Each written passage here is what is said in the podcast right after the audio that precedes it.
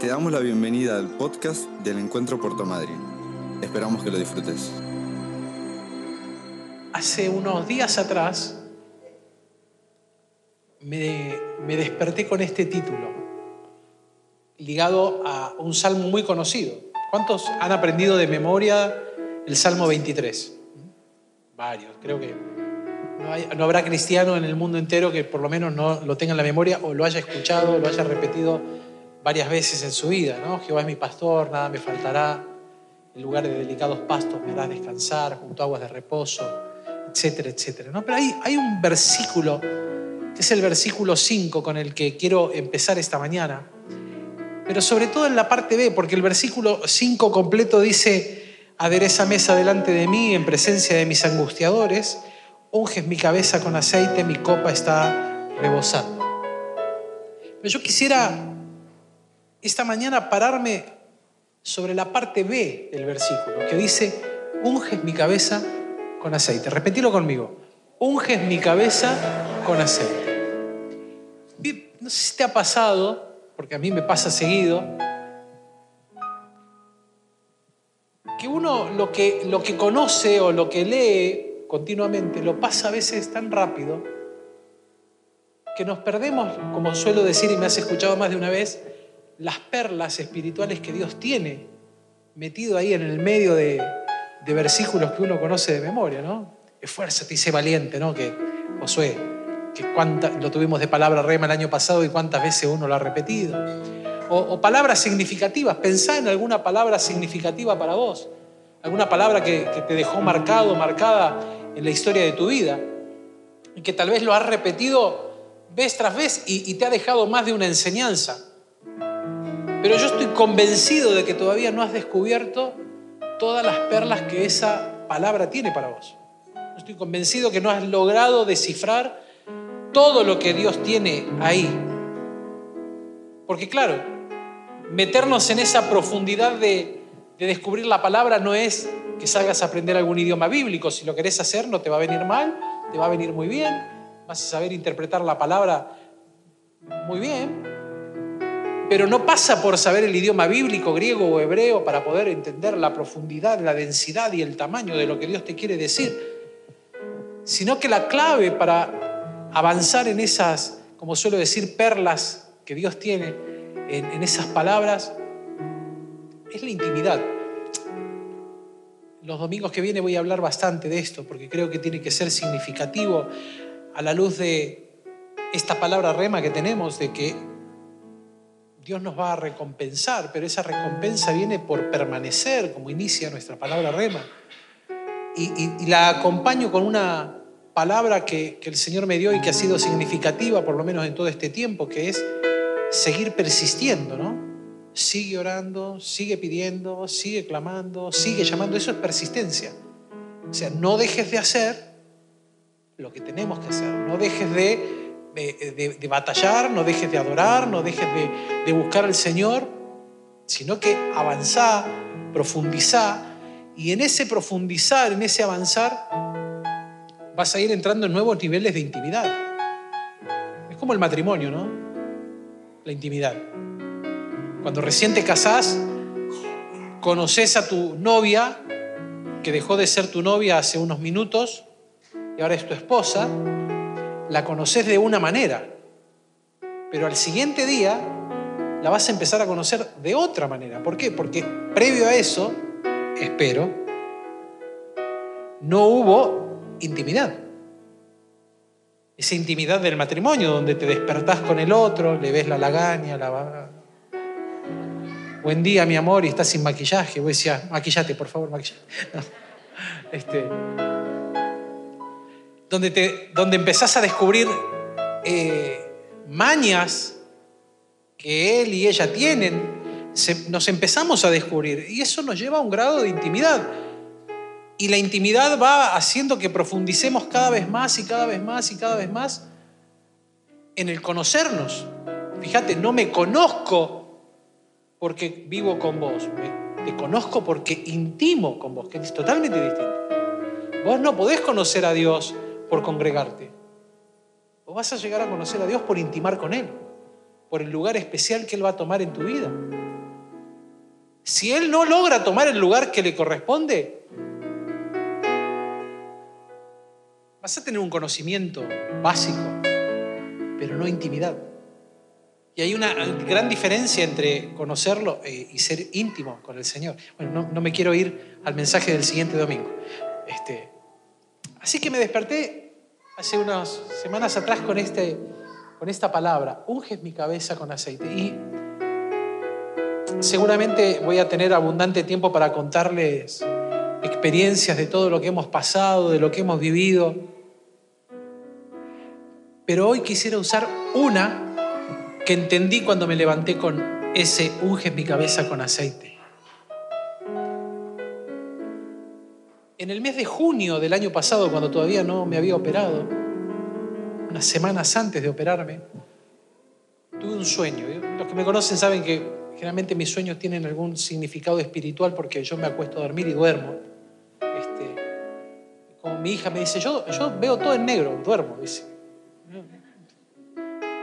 Este, yo duermo, yo descanso, la verdad que yo descanso, yo me desmayo. Pero cuando tengo sueños, he aprendido con los años espirituales a entender que siempre hay algo de Dios ahí. Siempre ha habido una clave, ¿no? Me acuerdo hace muchos años soñé con una persona, me desperté en la madrugada y le dije a mi esposa, está tomando una decisión equivocada, va, para otro camino. Dice, ¿cómo sabes? Acabo de soñar con él. Así que al tiempo, los días siguientes, me encontré con esa persona. Dije, soñé con vos y soñé esto. Me miró y me dijo, es verdad. Entonces, he ido aprendiendo, he ido creciendo en este desarrollar de, de entender que Dios te puede hablar en sueños, sí. Sí. Y esto empezó en junio del año pasado, un sueño rarísimo que le conté a mi esposa que me persiguió por, varias semanas de no poder olvidarlo, porque el, detalle, el conjunto del sueño era muy extenso y largo. Déjame contarte la primera parte nada más. Estaba en una montaña mirando, mirando una serie de cadenas montañosas muy verdes, con muchos árboles, un valle hermoso. Y parado ahí, sobre esa montaña rocosa donde estaba, de repente veía cómo todo empezaba a temblar. Los montes empezaban a moverse, temblor de la tierra, de, los árboles empezaban a, caerse por las laderas, lluvia torrencial que hacía que ese peor barro cayera por, por las laderas de... Y veía a la gente ahí abajo en el valle y yo decía, hay que ir a salvar a esa gente. Porque esto que está pasando viene para destrucción. Y esa gente, si no, si no le decimos cómo salir de acá, se va a morir. Hay que ir a decirles. Y, tomaba una decisión arriesgada, que era descender, porque en la montaña en la que yo estaba no temblaba. Así que la decisión era descender a, ayudar a esa gente a, salvarla. Así que en el sueño me, tiraba por la ladera, simplemente me dejaba caer al vacío. Y algo que llamó mi atención en el sueño, que no es un detalle menor, fue que yo veía la lluvia, los árboles caerse por las laderas, barro, agua torrencial, temblor de montañas por todos lados, y de repente al ir descendiendo de la, de la montaña donde estaba para ir a salvar a esa gente que estaba allí, mirar la montaña en la que estaba, y de la montaña en la que estaba no caía agua, sino que lo que caía era aceite. Toda la montaña chorreaba aceite. Te dejo hasta ahí la historia, después te cuento todo el resto. Eso me dejó pensando por mucho tiempo qué significaría. Le pedí al Señor más de una vez qué significaba todo ese sueño tan extenso, tan largo, que se lo compartía a varios acá. Eh, y no tuve una respuesta de parte del Señor. Y luego vino todo este tiempo de prueba, ¿no? todo este, esta debacle de primeros 50 días de internación, terapia intensiva, sanatorio, hospital, un mes y unos días de, libertad y viajar a Buenos Aires y que íbamos por 15 días, ¿no? Cuatro meses y seis días. Eh, el de repente en toda esa internación eh, quedarme solo en un momento porque Ale tenía que venir a cuidar a nuestros hijos y estar con ellos y finalización de las escuelas y todo lo demás. Esas tres semanas y media fueron que te viniste. Tres semanas. Fueron, creo, las peores tres semanas de mi vida. Terminé deprimido, sin voz, se me, apagó la voz, se me fue la voz completamente. Porque me levantaba cada mañana y lo único que veía era o era la enfermera o al enfermero que entraba y cuatro paredes. Nada más. Así que fue y tenía al Señor. Lo único que tenía era mi Biblia, la tablet para ver las reuniones y agarrarme de Dios. Y en estas últimas dos semanas es como que este cuadro Dios lo cerró para que yo pudiera entender esto que te quiero impartir esta mañana, donde creo que hay una diferencia entre vivir la vida con el unge en mi cabeza con aceite o vivir sin esa unción del Señor. Porque hay una gran diferencia. En la antigüedad, y lo hemos escuchado más de una vez en este púlpito, la unción de aceite era usada sobre los animales, también sobre las personas, también sobre las cosas que se consagraban. La unción de aceite representaba un ser apartado para esto no se va a usar para otra cosa. Cuando eh, los utensilios del templo eran ungidos con aceite, ellos agarraban un vaso y decían, este vaso va a ser usado para el púlpito. Lo ungían primero con aceite. ¿Sabes lo que significaba? Es que este vaso, por más que hubiera la necesidad de darle agua a alguien, este vaso no se iba a usar para darle agua a cualquiera, sino que este vaso iba a estar exclusivamente dedicado a estar acá, solo iba a ser para darle agua o proveerle agua acá, no en otro lugar. Porque estaba consagrado, estaba apartado para.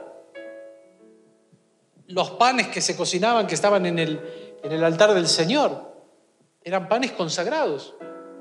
No los podía comer cualquiera. No podían hacerse y, llevarse a otro lugar. Estaban consagrados para una determinada tarea. La unción sobre una persona cuando David fue ungido como rey, que Samuel fue a la casa, se encontró con un adolescente entre 13 y 15 años y de repente dijo, este es, y le tiró el cuerno del aceite de la unción encima, lo consagró para una tarea que tardó 20 años en llegar, te aclaro, ¿eh? porque en la Biblia nosotros damos vuelta a la página y David es rey. Desde ese día que lo ungieron pasaron 20 años. Pero fue consagrado, fue apartado para una tarea.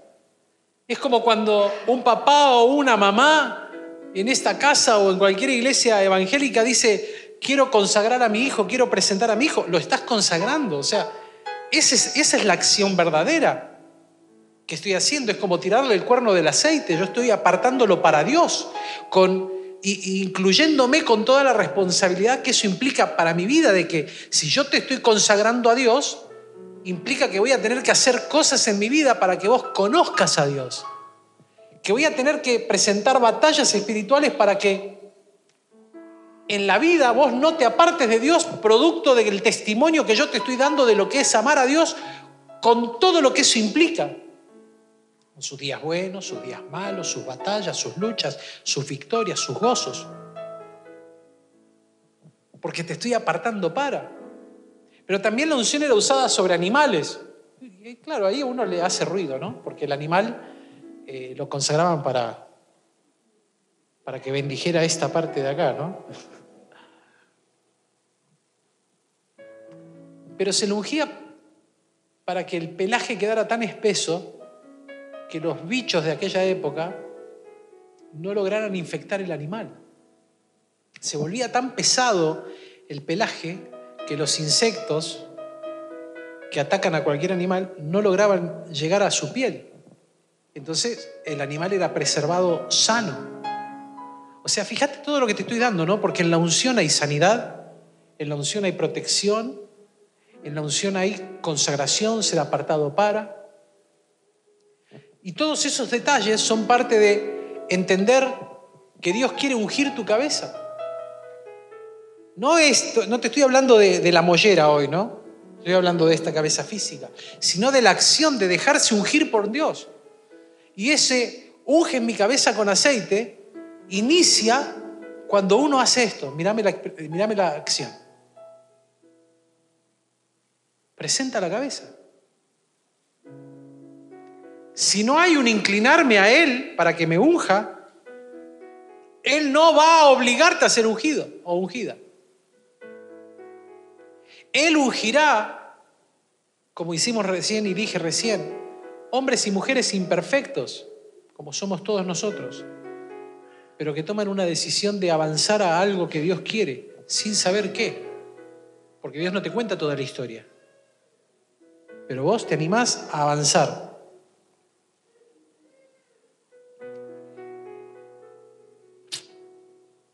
Para que entiendas espiritualmente esto de unges mi cabeza con aceite y entiendas que ahí hay una diferencia que de hecho David que escribe el Salmo 23 la logra expresar. Porque David inicia ese Salmo 23 diciendo Jehová es mi pastor, nada me faltará, etcétera, etcétera. Glorioso, espectacular, ¿no?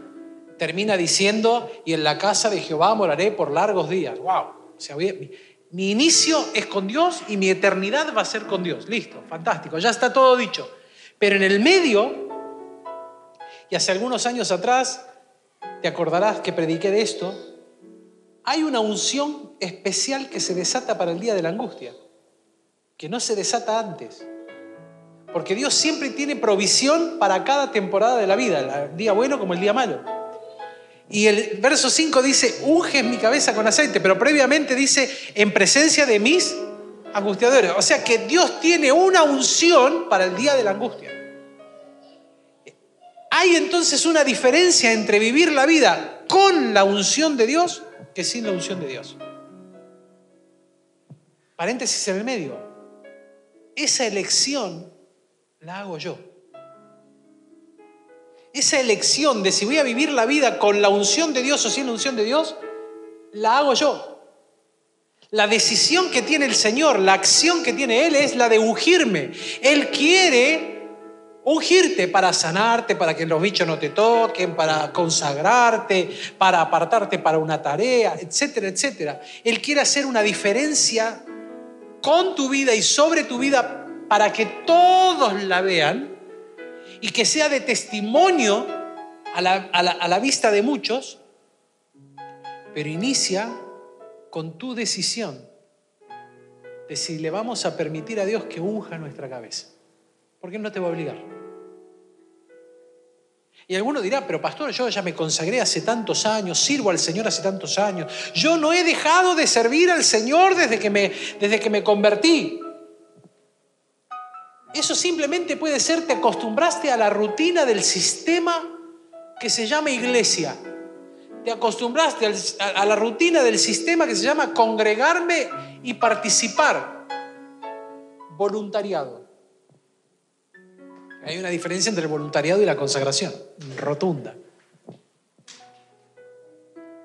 El Señor quiere manifestarte esta mañana la diferencia que hay entre vivir con la unción que sin la unción. Y no te estoy hablando de hablar en lenguas, profetizar, flotar sobre la nube, viste, que te agarre la chiripiorca, viste. Vos sabés que todo eso a quien te habla le encanta. Vos sabés que si Dios baja con fuego, yo te tiro nafta, para que no se apague. O sea, esa siempre ha sido una característica de mi vida. A mí me encanta el fuego y donde hay fuego yo voy con los bidones de nafta, cosa que no se apague. Y vamos, y vamos, y vamos, y si hay, y si hay hablar en lengua, hablemos más, y si hay profecía, profeticemos más, y si te desmayás, te caes, flotás o volás, no sé lo que el Señor quiere hacer, que lo haga, pero que lo haga. A mí, como suelo decir, el cachengue me gusta. Pero no te estoy hablando de eso. Estoy hablando de esa unción que marca la diferencia en la vida. Porque Dios cobra el primer lugar. Porque el unge mi cabeza es, no lo ungiste en el año tal. Porque hay gente que recuerda el día, el día que se encontró, permitime esta expresión, con la unción. Ah, en el año tal, la unción del Señor tocó mi vida. Y están anclados en el año tal con esa unción. Permitime decirte esto, había una vieja canción que decía que ayer Ya pasó, vos te la acordás, Bota, ¿no? ¿Qué decía después? Te necesito hoy. O sea, la unción de ayer ya no me sirve porque es como el maná. Lo que Dios te dio ayer, glorioso, extraordinario, guardalo en el cajón de los recuerdos de tu vida, de las bendiciones de Dios. Pero esa unción no sirve para vivir mañana. Mañana hay que buscar una nueva unción. Y para eso, unge mi cabeza con aceite nuevamente, Señor. Me vuelvo a rendir, me vuelvo a consagrar, me vuelvo a rendir, te vuelvo a dar el primer lugar para que unjas mi cabeza con aceite, porque en esa unción está la diferencia. Dos historias que te van a ayudar, como me ayudaron a mí a entender esto. La primera es la viuda a la que se le multiplicó el aceite. ¿Quieres acompañarme? Va a aparecer ahí, si no tenés Biblia, lo puedes leer. Segunda de Reyes 4, del 1 al 7. Dice, una mujer de las mujeres de los hijos de los profetas clamó a Eliseo, diciendo, tu siervo, mi marido, ha muerto, tú sabes que tu siervo era temeroso de Jehová y ha venido el acreedor para tomarse dos hijos míos por siervos. Hace un paréntesis ahí. Mi marido era siervo del Señor, pero se murió y nos dejó endeudados nos dejó hasta el moño. Y encima ahora vienen a cobrarme y como no tengo plata para pagarle, el tipo me dijo, ok, como no tenés hijita, a ver qué tenés, tenés hijos, ok, tus dos hijos vienen de empleados míos, pero no de empleados a la empresa, de esclavos. O sea que no iban a ser libres de volver a casa, no, no, no, iban a ser esclavos. Y esta mujer le está contando el deterioro y Eliseo le dijo, ¿qué te haré yo? O sea, qué te haré yo, como diciendo, ¿y yo qué tengo que ver con las deudas de tu marido? A ver, vos lo elegiste, ¿no? Taza taza, cada cual para su casa. Vos lo elegiste, aguantate la pelusa. Eh, fue tuyo, ¿eh? Decisión tuya, no mío. Yo, yo estoy solterito, no, no, tengo nada que ver. No, no, no soy papá, no soy marido. ¿Qué, qué tengo yo? ¿Qué tengo yo para hacer con vos? ¿Qué, qué, qué querés? Estaba diciendo en un criollo argentino, ¿no? Declarame, le dice, y acá viene lo loco. Le dice, declarame qué tenés en casa. Y ella dijo, tu sierva ninguna cosa tiene en casa sino una vasija de aceite. Él le dijo, ve y pide para ti vasijas prestadas de todos tus vecinos, vasijas vacías, no pocas. Entra luego, enciérrate tú y tus hijos, echa en todas las vasijas y cuando una esté llena, ponela aparte. Y se fue la mujer, cerró la puerta, encerrándose ella y sus hijos, y ellos le traían vasijas, ella echaba del aceite, cuando la vasija estaba llena, le decía un hijo, ponela aparte, tráeme a uno otra vasija, y él le dijo, no hay más vasijas. Entonces cesó el aceite. Vino ella luego, le contó al varón de Dios, el cual le dijo, ve y vende el aceite, paga a tus acreedores, y tú y tus hijos vivid de lo que quede. O sea que lo que le quedó fue bastante. No era un dato menor, viví de lo que quede, porque Dios no la dejó en la miseria. O sea que fue tanta la cantidad de aceite, fue tan buena el negocio, que pudo pagar la deuda y le quedó para vivir con los dos hijos bien. Pero la, la clave de la historia radica en esa incongruencia que hay entre el diálogo de esta mujer con Eliseo. Ahí aparece, en esa incongruencia del diálogo, aparece la clave del sustento final. Y la clave es el aceite. Que en este caso se torna un aceite físico, un aceite natural, un aceite comestible, con el cual ella pudo negociar. Pero entendiendo nosotros todo lo que el aceite implica y simboliza a lo largo de la Biblia, quiero que también lo interpretes desde el lado espiritual y que logres entender que lo espiritual no es para definirlo para un momento de la vida que no afecta a lo natural, sino que entiendas que no hay una separación entre lo natural y lo espiritual, van en conjunto, porque todo lo que soy espiritualmente termina afectando lo que soy naturalmente. Y todo lo que soy naturalmente termina afectando lo que soy espiritualmente. Hace muchos años creé una materia que damos en nuestro instituto y que he dado en otros institutos bíblicos que se llama Jesús líder siervo. Y una de las frases que coloco en ese material, Carlos se la debe acordar de memoria porque la ha dado varias veces esta materia, es que todo lo ministerial es resultado de lo personal. O sea, todo lo que yo soy ministerialmente es el resultado de una suma de decisiones que comenzaron no el día que le dije sí al Señor, sino que comenzaron el día que conocí al Señor. No el día que acepté el ministerio, sino el día que yo comencé a caminar con Dios. A partir de ahí hubo decisiones en mi vida que hoy son la suma de, este hombre que está parado acá. Y el resultado de lo que somos espiritualmente es el resultado de decisiones que hemos tomado que nadie ha visto. Decisiones que para uno han sido antipáticas rotundamente decisiones que nadie vio, porque lo que la gente ve no es el conjunto de las decisiones que vos tomaste para llegar al lugar donde estás, parado o parada. Habrás escuchado por allí decir que tengas cuidado cuando decidas, porque las decisiones que tomes hoy van a afectar tu mañana. Y es verdad. Es verdad. Cuando vos haces las cosas a las apuradas y tomás una decisión a la apurada, muy probablemente dentro de un tiempo tengas un dolor de cabeza porque fue una mala decisión que en vez de hacer, eh, de tomarla eh, de forma correcta, fue tomada a la ligera. Y lo que vivís hoy es el resultado de una mala decisión. Ay, no, porque, ay, no, qué bendición la tarjeta de crédito, pastor. Qué bendición. Sí, sí, sí, qué bendición. Hay que pagarla a final de mes, ¿eh? Ay, no, pastor, pero la mayor bendición para mi vida es pagarla en cuotas. el mínimo. Si vos no tenés para pagar todo el total de lo que consumiste con la tarjeta en el mes, por favor llega a tu casa y haz algo muy práctico. Sacala de tu billetera, agarra una tijera y córtala en dos, para que no la vuelvas a usar.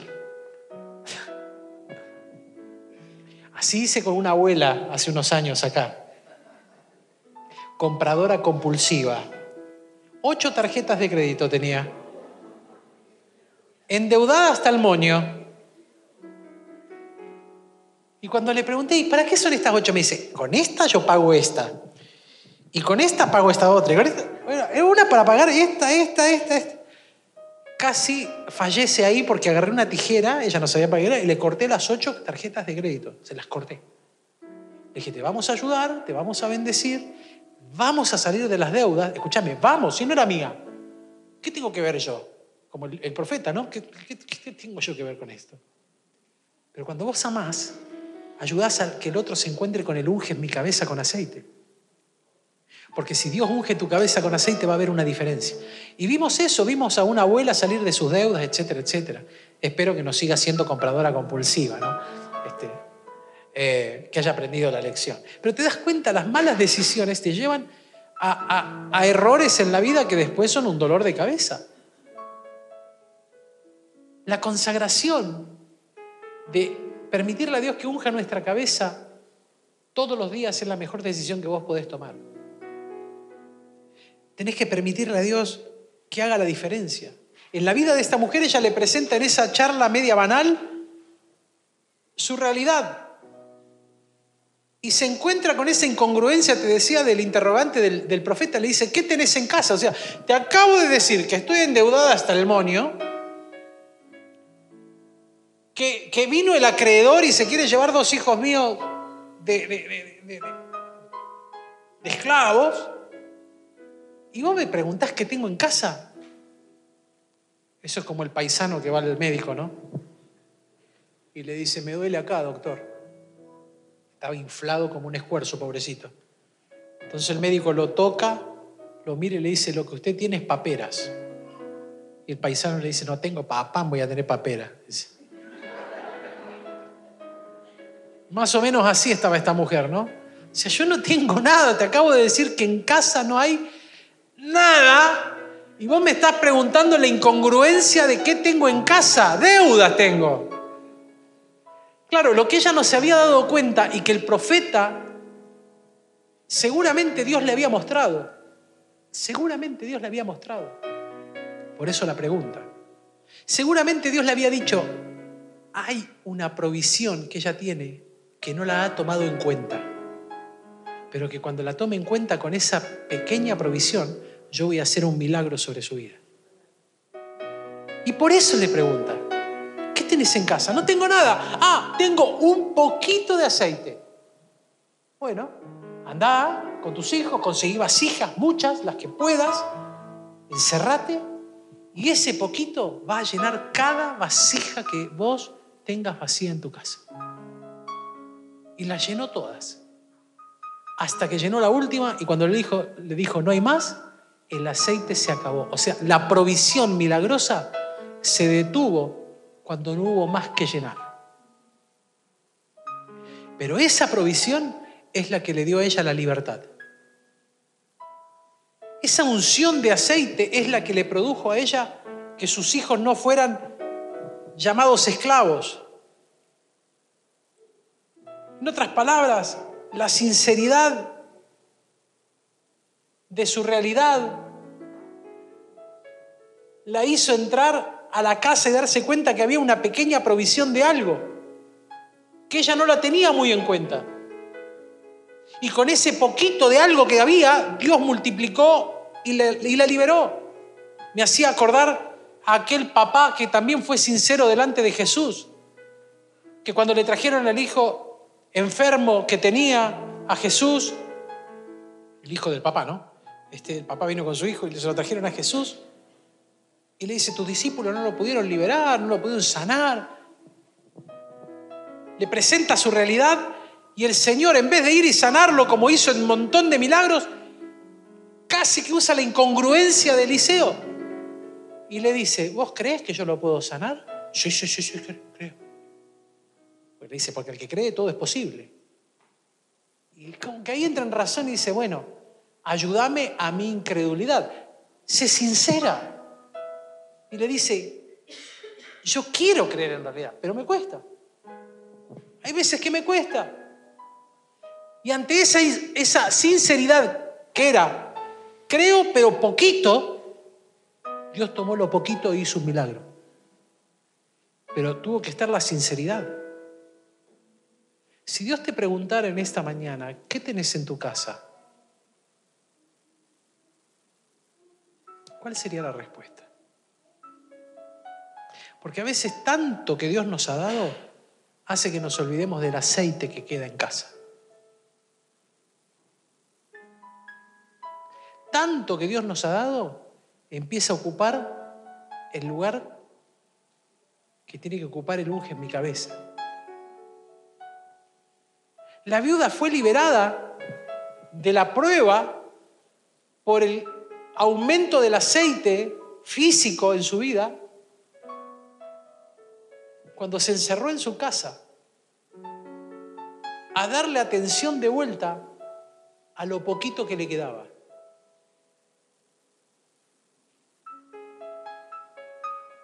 creo que hay que volver a ese grado de intimidad, donde nos volvamos a encerrar con el Señor,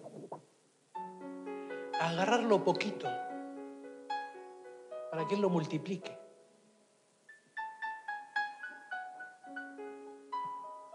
Y que no tengas que esperar un culto de adoración para adorar. Tal vez Dios te está llamando a volver a, a poner el grabador si no tocas ningún instrumento ni cantas bien, a poner el grabador y cantar arriba. Pero como cantabas tantas horas, tal vez te está llamando a, volver a pasar más tiempo con música de él que con música del, otro lado. Tal vez te está llamando a volver a orar o a volver a leer la palabra como no lo haces hace bastante tiempo porque te acostumbraste a un sistema. Pero yo sigo creyendo que hay poquito todavía en tu casa. Y que si te metes adentro de casa a ver lo poquito que queda, en Dios, Dios lo multiplicará. Y eso traerá libertad. Y eso traerá sanidad. Si hay algo que me, sostuvo en medio de toda esta prueba, que entendí que todas esas montañas que se movían era toda esta prueba que vivimos, porque todo se movió, todo se venía abajo, te cuento que en ese sueño en una de las partes donde había una gran batalla, una gran batalla, y teníamos que llegar a otro lugar. Estábamos con Alejandra, yo te acuerdas que te lo dije, batallando allí, no entendía. Los meses siguientes pude entender lo que, lo que vivimos. Pero aún en medio de todo el deterioro que fue esta prueba, hubo una diferencia. Aún en esas tres semanas donde te dije que me quedé solo y la verdad que me deprimí porque estaba solo y fue difícil la pelea, lo único que me sostuvo en momentos donde me levantaba para lavarme la cara, lavarme la cabeza y peinarme, y llorar frente a un espejo, y decirle, Señor, no quiero estar más acá, era que en medio de todo eso de repente Dios agarraba el poquito y lo multiplicaba acá. Porque la diferencia la hace el unge en mi cabeza con aceite. Si vos buscás que Dios unja tu cabeza, va a haber una diferencia. Si no lo buscás, vas a vivir la vida solo, sola. Y eso es como meterse a un túnel donde uno no ve la salida. Pero cuando Dios unge tu cabeza con aceite, el salmista dice, mi copa está rebosando. Pero ¿dónde está rebosando la copa? En el día de la angustia. Porque dice, en presencia de mis angustiadores, unges mi cabeza con aceite coma, mi copa está rebosando. O sea, mi copa está llena en medio de la angustia, pero por el poder de tu unción. No por mi fuerza, porque no tengo ninguna. Eso es lo que hace la diferencia. Eso es lo que hizo la diferencia en la vida de la viuda.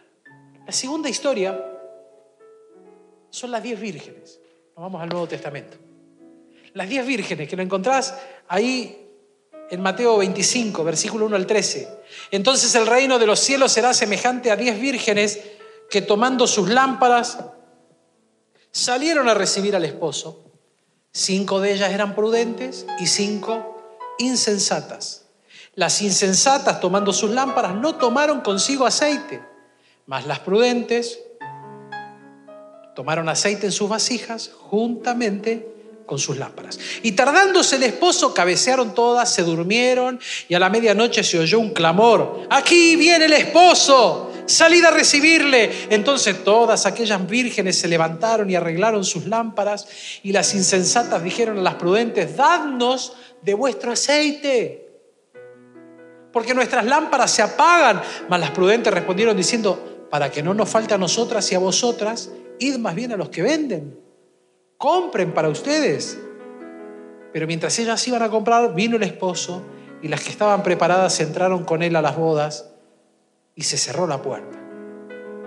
Y después vinieron también las otras vírgenes diciendo, Señor, Señor, ábrenos. Mas él, el novio, el esposo, Cristo, responde desde adentro y dice, de cierto os digo que no las conozco. Velad pues porque no sabéis el día ni la hora en que el Hijo del Hombre ha de venir. ¿Cuánto tardaría en venir el novio? Esa era la pregunta que tenían las diez vírgenes. Cuando salieron a recibir al novio, a esperar que él venga, las diez salieron con la misma pregunta. ¿Cuánto va a tardar? No sé. Hubo cinco que se prepararon para la espera. Y por las dudas, llevaron la lámpara y se llevaron el bidoncito de 5 litros. Claro, caminar con un bidoncito es pesado. Yo siempre le pedí al Señor que no me permita vivir jamás la experiencia de quedarme sin nafta en medio de la ruta. Siempre se lo he pedido al Señor. Por eso cuando viajo y veo una estación de servicio, aunque tenga medio tanque, lo lleno aunque, haya, aunque tenga un cuarto gastado, lo lleno igual, no importa. El tanque tiene que ir lleno siempre, por las dudas. Porque una vez, viniendo para el sur, llegamos a Viedma, miro el, teníamos un gol, miro el, relojito y dice, medio tanque. Digo, ah, llego a San Antonio. No llegábamos, ¿eh? Todas las bajadas lo ponían punto muerto, apagamos el aire, bajamos los vidrios ponía en punto muerto el auto y lo dejaba irse. Cuando ya se estaba desacelerando, le metía el cambio, ¡oh! porque ya venía, la lucita venía. Y yo lo único que pensaba es, queda la familia acá, en el auto, tener que caminar kilómetros, ir a buscar, vení con el videocito, que oh, Dios mío, por Dios. Entramos con el olor a nafta a la estación, a la Shell esa que hay ahí en San Antonio. Porque entramos y se paró. O sea que literalmente entramos con el olor a nafta. Y de ahí dije, Señor, no me permitas nunca vivir esta experiencia, porque y he visto gente que le ha pasado, ¿no? pobre gente, tener que ir con el bidoncito. Pero estas cinco sensatas salieron con su bidoncito. Se fueron con su bidón de aceite porque el interrogante no tenía respuesta. ¿Cuánto va a tardar el novio? ¿Cuánto va a tardar el Señor en volver? Podríamos hacer la pregunta hoy. No sé. Ok, ¿saliste con el bidoncito? ¿Dormís con el bidoncito al lado? ¿Caminás con el bidoncito? ¿O el bidón lo dejaste en casa en el garage? Porque mientras te dure el aceite de la lámpara, andás. Mientras dure el aceite, caminás. Mientras dure el aceite, hace, ¡ay, arranca! Vamos, fantástico. Estamos en piloto automático porque hay, hay provisión. Pero no te olvides que el relojito empieza a bajar. Y que llega un momento que si el auto no tiene aceite, Claudita lo sabe porque una vez le pasó, varias veces, ¿no? Pobre mujer. El auto se muere y te dice, hasta acá llegué, eh, se fundió. Listo. ¿Por qué? Porque andaba mal el relojito o algo y uno no le prestó atención y no había aceite. Y si no hay aceite, el motor del auto va a morir. Entonces la pregunta no parece tan incongruente. ¿Cuánto va a tardar el novio? ¿Cuánto va a tardar el esposo?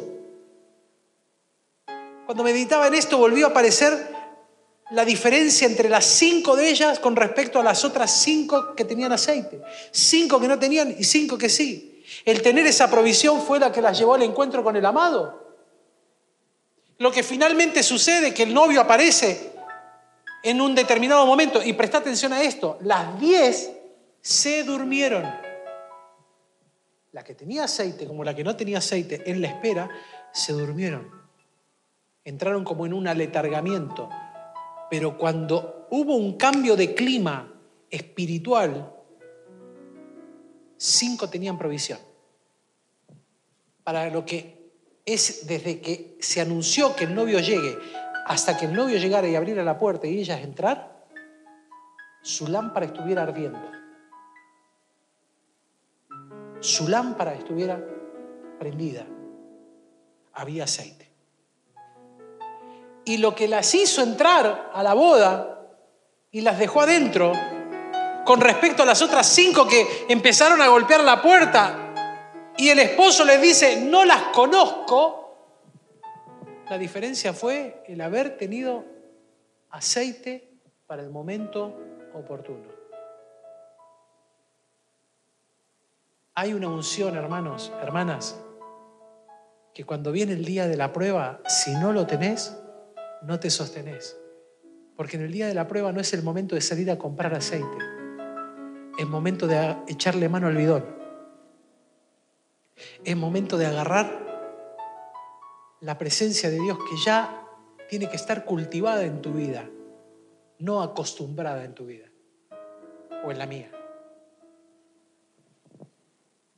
Es por ello que debe haber una urgencia en nuestra vida por la unción que provee el Espíritu Santo. Voy terminando. Tiene que haber una urgencia por la provisión de la unción que hoy la definimos en la presencia del Espíritu Santo. Porque Jesucristo le dijo a los discípulos, a ustedes les conviene que yo me vaya. A ver, a mí me encantaría quedarme y seguirlos instruyendo y preparando. Pero ¿saben cuál es la diferencia? Yo estoy limitado a este tiempo y espacio físico porque me hice hombre. A ustedes les conviene que yo me vaya, porque si yo me voy, el Padre, que es el mismo que me envió, va a enviar al consolador, el paracleto, al que es enviado para una acción, como lo puse en uno de los devocionales de estos días. A ese va a enviar, al que es enviado para una acción. Lo va a enviar y estará en cada uno y en cada una que se deje ungir la cabeza con aceite. En cada uno, en cada una que se consagre, el Espíritu Santo ahora vendrá a habitar en él o en ella. Por tanto, yo me convertiré en uno de los utensilios del templo, como este vaso, que ahora va a estar lleno de aceite de la unción, que ha sido consagrado para una determinada tarea, que está llamado para, que cuando lo tomen será de sanidad, será de señal, que cuando alguien lo agarre sabrá que esto está apartado para, que hay un mensaje escrito en él o en ella. Y que la diferencia, o mejor dicho, lo que lo diferencia de un vaso cualquiera de la casa, es el aceite con el que ha sido consagrado. Y frente a eso, hermanos, hermanas, hace dos semanas atrás yo le volví a decir al Señor, yo quiero que hagas la diferencia conmigo, Señor yo quiero que hagas la diferencia conmigo. Porque si hasta acá me has sostenido, no ha sido mi fuerza. No ha sido con fuerza, ni con espada, ni con caballo, como dice la palabra. Ha sido por tu Santo Espíritu. Entonces, ante eso, Señor, vuelvo a inclinar la cabeza y te vuelvo a decir, unge mi cabeza con aceite. Échame el cuerno de la unción. Deposita nuevamente en mí tu presencia, no la que ya viví, porque la que ya viví ya sirvió para su momento. Esa, esa experiencia de unción de Dios ya sirvió para un montón de cosas determinadas en el camino. Decisiones que fueron tomadas, eh, acciones que fueron hechas, glorias que hemos visto, ya está. No puedo traer esa unción para este tiempo de hoy. Para el de hoy necesito nuevamente que unjas mi cabeza con aceite para que mi copa esté rebosando, para que mi copa esté llena, para ser apartado para, para ser señal de. Y me quedaron esas dos preguntas en la cabeza, ¿no? La de Eliseo a la viuda. ¿Qué tenés en casa? La unción se cultiva donde nadie te ve. Por eso ella vio la multiplicación del aceite a puertas cerradas. No hubo cámaras. No llamaron a CNN. No llamaron a los medios digitales para venir a ver el despertar de la unción de la viuda. Sucedió a puertas cerradas en su casa. Mucha de la unción que vos podés buscar. Déjame cambiarte la ecuación. No está en una reunión de la iglesia. En la iglesia se manifiesta públicamente. Nace a puertas cerradas en tu casa. En lo que vos estás buscando donde nadie te ve. Lo que vos estás consagrando donde nadie ve. Lo que vos estás haciendo donde nadie ve. Porque ella se tuvo que agachar a llenar cada tinaja, cada tinaja.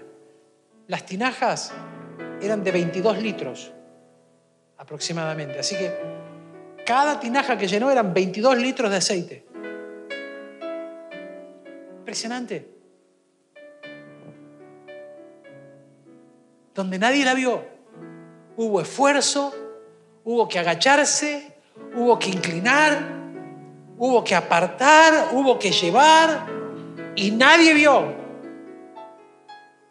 Cuando ella salió de ahí, lo que nadie vio es lo que la llevó a vivir la libertad, es lo que la llevó a vivir en paz.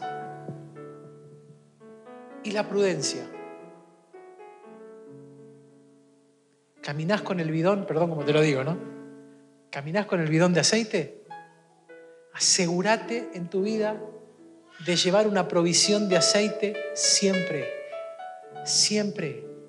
Dios no te pensó para vivir tiempos secos en tu vida espiritual. Hay gente que se ha acostumbrado a vivir desiertos espirituales. Bueno, es normal esto de que de repente Dios te habla, pero después viene un tiempo donde Dios no te habla. Es normal. No, no es normal. No normalices lo que no es normal de parte de Dios. Lo que es normal para esos días donde Dios puede guardar silencio, sí, pero lo que es normal para esos días es que yo tengo provisión. ¿Y dónde está mi provisión? En cada una de esas palabras, por ejemplo, que tengo escritas en mi cuaderno. Todos estos meses me entretuve con dos cosas. Una, les escribí recetas culinarias a mis hijos para que aprendan a cocinar. Entonces les escribí recetas. Pero en la última hoja atrás, que era por donde siempre empezaba, leyendo, están escritas las seis palabras rema que Dios me dio desde el 18 de julio del año pasado. Desde esa terapia intensiva Dios me dio cinco palabras rema. Cada mañana, sin fuerzas, deprimido, apagado, casi sin voz más de una vez, agotado, empezaba mi mañana por esas cinco palabras. Y cuando terminaba esas cinco palabras, yo terminaba con una fuerza renovada que no tenía hace 15 minutos atrás con una esperanza renovada que no estaba hace 15 minutos atrás, con una fe renovada que hacía 15 o 20 minutos atrás había un tipo llorando frente a un espejo diciéndole, ¿hasta cuándo, Señor? No doy más, no aguanto más. Quiero estar con mi esposa, quiero estar con mis hijos, quiero estar en casa. No doy más. Sácame de acá. No quiero más esto. Y me sentaba así totalmente abatido con la última hoja de ese cuaderno. Y esas cinco palabras remas producían una unción, que era la que me sostenía durante todo ese día. Al día siguiente la volví a necesitar. Cada día fue ungí mi cabeza con aceite, porque la diferencia la va a hacer tu unción. La diferencia la va a hacer tu palabra en mi vida. No el haberme acostumbrado, sino el experimentarte hoy. Lo de ayer ya pasó, yo te necesito hoy. Algo nuevo hoy. Y esa unción es la que marcó y marca la diferencia cada día, cada mañana, cada tarde. Mi esposa se ríe porque estoy muy llorón. Lloro por pavadas. Para el resto son pavadas. Para mí es una victoria de Dios cada cosa. Cada detalle minúsculo es una victoria del Señor. El otro día me regalaron un repasador. Mi cuñada, si lo estás viendo, querida Ana, te bendigo. Me regaló un repasador, dos en realidad, pero uno dice para el jefe de la cocina. Porque en medio de toda esta prueba me dediqué a cocinarles, sin poder comer, pero yo cociné. Y los que me conocen saben que cuando yo cocino es porque te estoy diciendo que te amo. Los que me conocen saben que cuando yo cocino es una expresión de, de amor como no tengo para expresar, te lo expreso haciéndote una comida. Y cuando me, me dice, te quiero regalar esto, una pavada. Mi esposa se ríe, ya está llorando. Es que yo detrás de eso puedo ver, unges mi cabeza con aceite. Mi copa está rebosando. No lo hubiese vivido si la unción no hubiera estado sobre mi cabeza. La historia hubiese sido otra. Seguramente. La diferencia en tu vida, te animo, hermano, hermana, a que entiendas que la diferencia la hace la unción. Que todos los días tenés que buscar esa provisión de aceite en tu vida. No te acostumbres a vivir sin la provisión que hoy llamamos Espíritu Santo que está representada a lo largo del Antiguo Testamento en el aceite de la unción. No dejes al Espíritu Santo fuera de cada cosa y cada acción en tu vida. Porque Él es el que marca la diferencia. Por eso Jesús dijo, les conviene que yo me vaya. Si yo me voy, Él vendrá. Pero no viene para cualquier cosa. Él viene a glorificarme a mí, viene a revelar al Padre, viene a decirles lo que el Padre y yo hablamos. Viene para que mi nombre sea glorificado.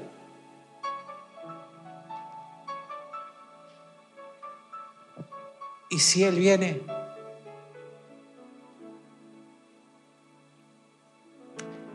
gloria sea al Señor.